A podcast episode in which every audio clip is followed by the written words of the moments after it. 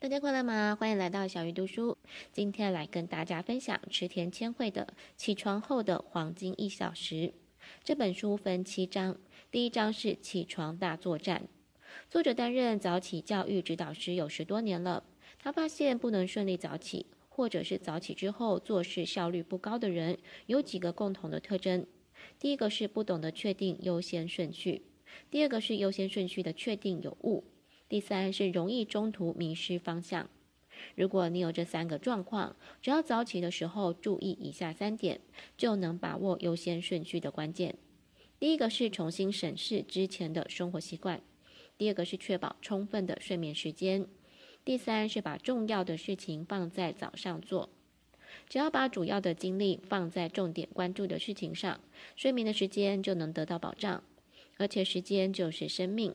花费时间在所有的事情上，有剩余的时间才留给自己，这样等于缩减自己的生命。虽然作者是早起教育指导师，但是这本书并不是规定大家要多早起床。每个人的生理时钟或是工作的时间不同，因此几点起床不是重点，重点是在工作之前腾出一个小时。每天不管多忙，确定有这一个小时的安静独处时间，就可以从焦虑、不知所措的状态中释放。当然，作者还是希望大家养成早起的习惯。他认为早起至少有六个好处。第一个是逐渐改变平常生活习惯比较容易，即使目前很难早起，但是只要好好利用起床之后的一个小时，就能逐渐改变平时的习惯。第二个是行动之前的障碍会比较少。如果你在一早就做好计划，这天执行计划里的项目就会顺利很多。第三个好处是大脑没有壅塞，做事效率高。根据研究，人通常会利用睡眠来整理记忆、情感跟精力，因此大脑在起床之后是属于轻松的状态，就可以在平和的心态下制定一天的计划。第四是结束的时间是固定的，就不会拖拖拉拉。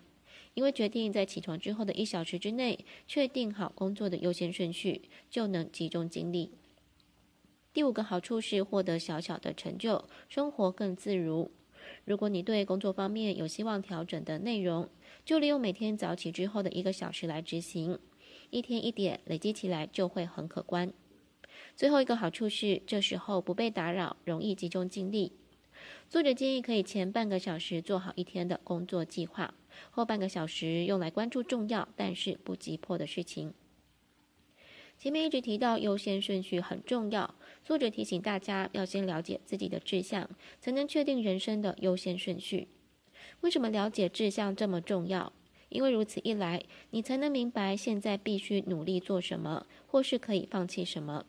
只要对自己认识够清楚，就不容易受到外界的影响，可以专心并且集中精力。